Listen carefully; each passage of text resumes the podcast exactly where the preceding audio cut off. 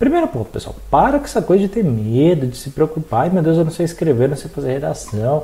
Pô, para com isso. Primeiro, você tem que criar um hábito, um hábito de leitura. Começa a ler as notícias aí da página de internet, começa a ler jornal, começa a ler revista, começa, sei lá, você está no caminho do seu trabalho, começa a reparar nos outdoors, começa a ler o livro. Se você não tiver vocabulário, não adianta nada, você saber as informações não souber colocar em prática. Então, olha, me, me ajuda a te ajudar. Eu, eu já trabalhei muito com redação, já trabalhei bastante. Já há 18 anos que eu trabalho com EJA, pessoal. Redação nada mais é do que uma estrutura dissertativa. Basicamente, que são, existem regras, regras que a gente tem que seguir, que é ponto a ponto.